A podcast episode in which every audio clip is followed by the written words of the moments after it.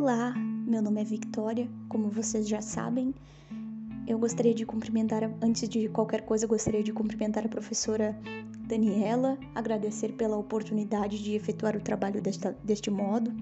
E dando início ao assunto, né, que é prescrição e decadência, gostaria de falar sobre elementos comuns entre, entre essas duas é, modalidades de extinção. A primeira coisa que é comum é que a decadência e a prescrição Ambas são sinônimos de extinção, né? Como eu já falei. Mas indo em seguida também tem outra questão, que é o quê? A questão de segurança jurídica, né? O princípio da segurança jurídica. Ou seja, o direito prescreve ou decai pela necessidade de o tempo, do tempo de, de apaziguar, ou seja, pela necessidade de traçarmos um viés de segurança jurídica para as partes envolvidas num determinado caso concreto. A segunda coisa é a inatividade de um titular, ou seja, a omissão. Alguém que poderia ter agido, mas não agiu, e a partir disso a prescrição ou a decadência irão procurar atacar aquele sujeito que foi omisso, que esteve inativo, né? Ou seja, a prescrição e a decadência são uma forma de ordenamento, do ordenamento trazer segurança jurídica sancionando aquele sujeito, titular de uma pretensão ou de um direito potestativo, que se quedou omisso, né? Que nada fez, no caso. E depois nós temos a questão do decurso de tempo, né? Natureza. É um fator decisivo na prescrição e na decadência, por isso que se fala em prazos, porque o fator tempo é fundamental para gerar a própria segurança jurídica, inclusive, né? Agora falando sobre distinções, né? A prescrição em conceitos preliminares se trata de um direito sub subjetivo, né? Uh, os direitos subjetivos eles são derivados da faculdade que todo humano tem de agir ou deixar de agir conforme a própria vontade. E um bom exemplo é o professor, ao dar aula, ele está cumprindo uma prestação de um contrato, prestando serviços educacionais, né? Uma obrigação de fazer, né? Ele está prestando serviços educacionais ao aluno, que é um credor dessa obrigação. Se o Supremo, através de seu pre prepostos, de seus prepostos, que são os professores, não cumprir essa obrigação de prestar serviços educacionais, o Supremo estará violando o direito subjetivo do aluno, ou seja, o devedor cumpre o dever jurídico como forma de satisfazer o direito subjetivo do credor. Depois nós temos a questão de lesão ao direito subjetivo, né? Que é quando o devedor descumpre um dever jurídico. Isso produz lesão a um direito subjetivo. E depois tem a pretensão, Aí ocorre a pretensão, que é o poder de exigibilidade. A lesão faz nascer a pretensão, né? De acordo com o artigo 189 do Código Civil. Então, a partir disso, é importante saber também que a prescrição é sempre legal, não existe prescrição convencional. Como existe, por exemplo, na decadência, existe decadência convencional e decadência legal. No caso da decadência legal, ela pode ser levantada de ofício pelo juiz, enquanto a decadência convencional não pode ser suscitada de ofício por juiz, uma questão de direito privado, problema das partes, né? Bom, voltando aqui à prescrição, é importante o exercício da prescrição, né? A lei estabelece um prazo, né? A lei, focada na segurança jurídica, estabelece um prazo. Se o titular da pretensão for omisso, Dentro do prazo legal, há uma punição que consiste na extinção da pretensão, ou seja, na extinção do direito, não, não na extinção do direito, mas é, a prescrição ocorre porque a pessoa que teve seu direito violado foi negligente, né? Ou seja, a perca do direito de exigir em juízo o cumprimento de seu direito violado, ou seja, perca da pretensão. Isso seria seria a perca da pretensão, tá?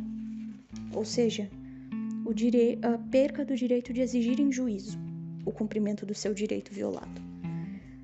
E a prescrição, então, em resumo, é o fenômeno extintivo da pretensão. Importante ter em vista aí os artigos 205 e 206 do Código Civil que falam sobre os prazos legais, também o artigo artigos 191 e 192 que falam sobre renúncia, né? Não existe renúncia prévia e, as, e também não, as partes não podem, não podem alterar os prazos previstos em lei, né?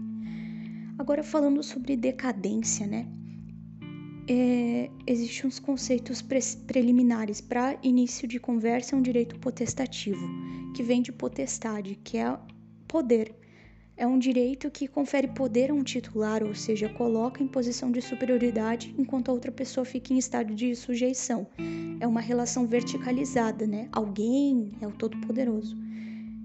Ou seja, essa questão de direito potestativo é o poder de alterar de forma unilateral a situação jurídica de outrem, criando, modificando ou até extinguindo direitos na esfera alheia. É a extinção do direito, né?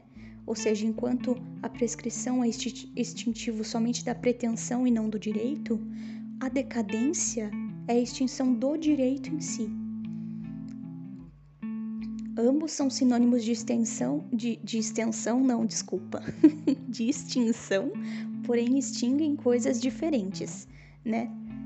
Então, assim, importante ter em vista que, assim, as diferenças são Enquanto a prescrição é um direito subjetivo, a decadência é um direito potestativo. Enquanto a prescrição é a perda da pretensão, a decadência é a perda do direito. A prescrição começa a correr após violar o direito, enquanto a decadência começa a correr com o nascimento do direito.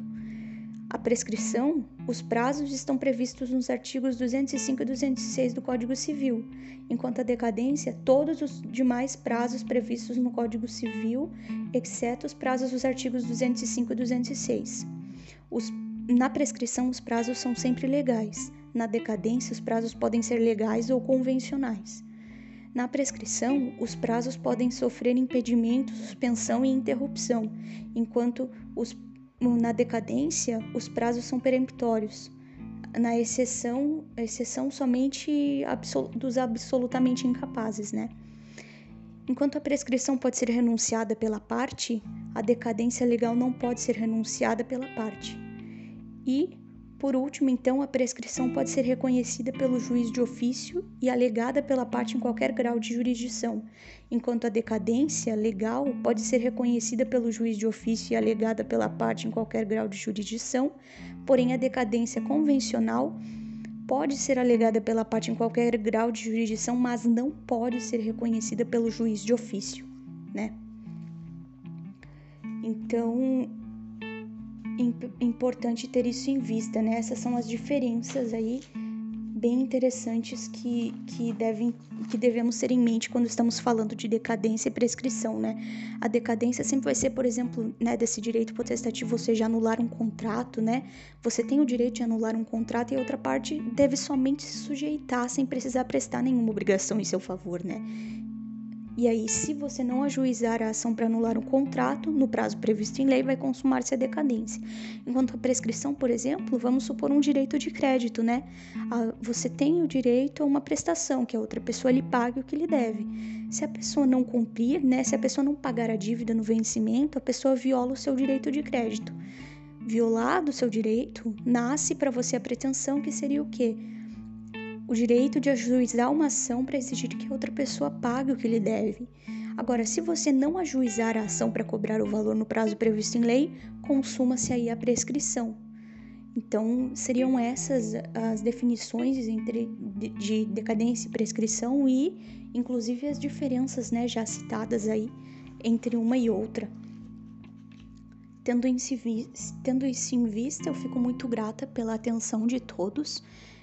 E me despeço aqui desse, desse breve um, podcast, desse, desse breve episódio único.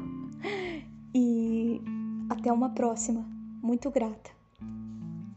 Fico aberta a comentários, a todo tipo de sugestão.